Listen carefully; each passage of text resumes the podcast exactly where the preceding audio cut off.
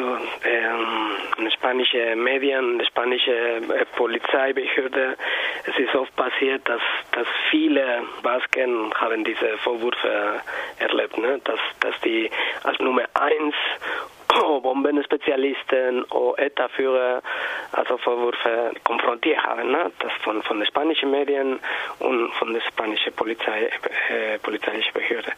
Aber in, in der Fall von, von Thomas und andere, andere, andere äh, vorher, ist dass die Tatsache, dass dass äh, Tomás El Correa Kunze äh, die letzten 15 Jahre ein ganz äh, normales Leben Arbeit in der, in der Uni Freiburg äh, gehabt hat, das zeigt, dass äh, es eine völlig absurde Idee ist. Das, ne?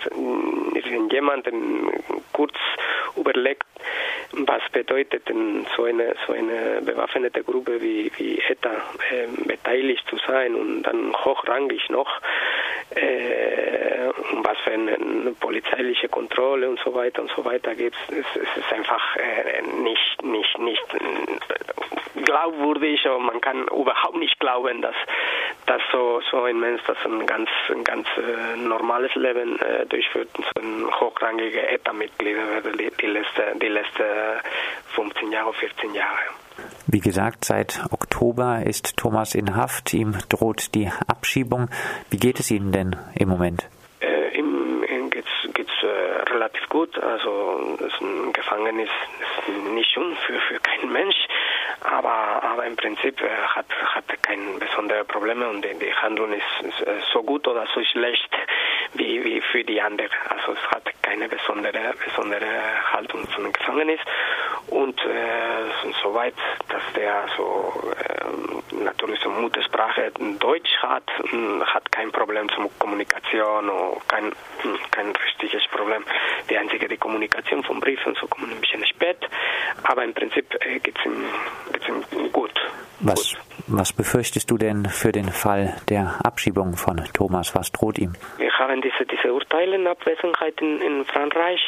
Wir haben jetzt im Moment ähm, Untersuchungshaft von, von der Bundesstaatsanwaltschaft und, und, und Untersuchungsprozess der, der, der Vorwürfe von, von äh, in Deutschland wegen äh, Mitglied einer, einer terroristischen Vereinigung und, die Benutzung von falschen äh, Papieren. Das müssen wir erwarten, was äh, im Prinzip der deutsche sozusagen der, der, der nationale Verfahren was, was bringt. Und äh, man kann noch nicht noch nicht wissen, müssen ein bisschen äh, ein, ein, paar Wochen warten und dann äh, mal sehen, ob das, das äh, diese, ähm, dieser Prozess, diese Verfahren in Deutschland beendet ist und dann, dann wird es so mit, mit der Abschiebung und der, Auslieferungsantrag äh, mussten wir uns konfrontieren. Aber im Moment ist eine Wartezeit sozusagen. Also es gibt nicht so vieles Neues als diese Untersuchungshaft in Mannheim und Wartezeit. Ja. Falls, falls er wirklich abgeschoben werden sollte, vielleicht auch dann sogar von Frankreich nach Spanien, mhm. was droht ihm dann? Also ähm, Prinzip, ich denke, man kann glauben, dass das normale, normale Verfahren wäre, dass in, in, Monaten, weniger als Monaten, sollte, sollte eventuell nach Frankreich verschieben werden und dann äh, dort, es ist oft, dass, dass die, die, die verurteilte Gefangene äh, sind auch nachher nach Anfrage von, von Europäischen Haftbefehlanfrage aus, aus Spanien sind auch nochmal äh, verschoben nach, nach Spanien. Und wir wissen, beide Länder, die Situation in, in Spanien ist härter, äh, die Situation von, von Inhaftierten. Also es gibt die, die sogenannte äh, Zerstreuungspolitik, also Heimat entfernt von das sind die Inhaftierte, die sitzen in Paris oder in Andalusien, also 1000 Kilometer weit aus, aus dem Baskenland. Und das bedeutet so eine, eine so schwere Situation, besonders für die Angehörige. Äh, es gibt auch äh, Misshandlungen in, in, in Gefängnis. Also es gibt die, die, die ganze Ausnahmepolitik gegen äh, baskische politische Gefangene. Und das ihm auf, auf, auf jeden Fall. Folterung von baskischen Gefangenen, gibt es das heute auch noch? Es, ja, also es gibt äh, das sogenannte Incommunicado Haft. Das bedeutet äh, fünf, fünf Tage nach, nach, der, nach der Verhaftung, fünf Tage von absoluter Isolation, kein Recht auf Anwalt, auf einen Familienanruf, kein Kontakt. Also total Aspekt. Und in dieser Zeit ist immer noch äh, immer noch äh, gibt es Fälle von Folter, wie, wie internationale Menschenrechte-Organisationen und Institutionen oft berichten und in letzter Zeit äh, Straßburgos äh, Menschenrechte-Gerichtshof hat mehrmals die letzten die letzte Jahre Spanien äh, verurteilt. Abschließend, äh, glaubst du daran, dass äh, die Abschiebung nach Frankreich verhindert werden kann und Thomas auch in absehbarer Zeit vielleicht freikommt?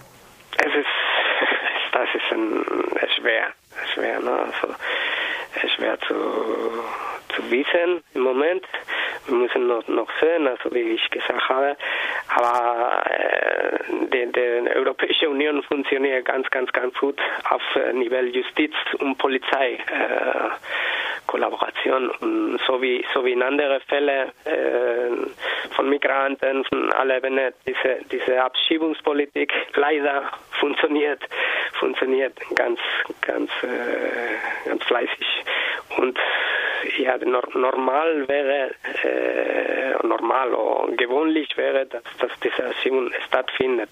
Aber es gibt auch Ausnahmen. Ne?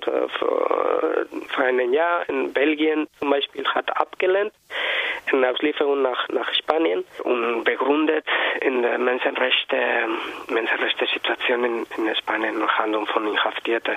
So, man kann auch nicht 100% ausließen, aber aber ja, die, Realität ist, dass heutzutage zwischen, zwischen Städten innerhalb, innerhalb der Europäischen Union die, die, die Polizei und Justiz äh, miteinander so eine Unterstützung ist, ist, ist groß und es sozusagen ist schwer, das, das zu, zu, zu verhindern. Aber wir müssen warten.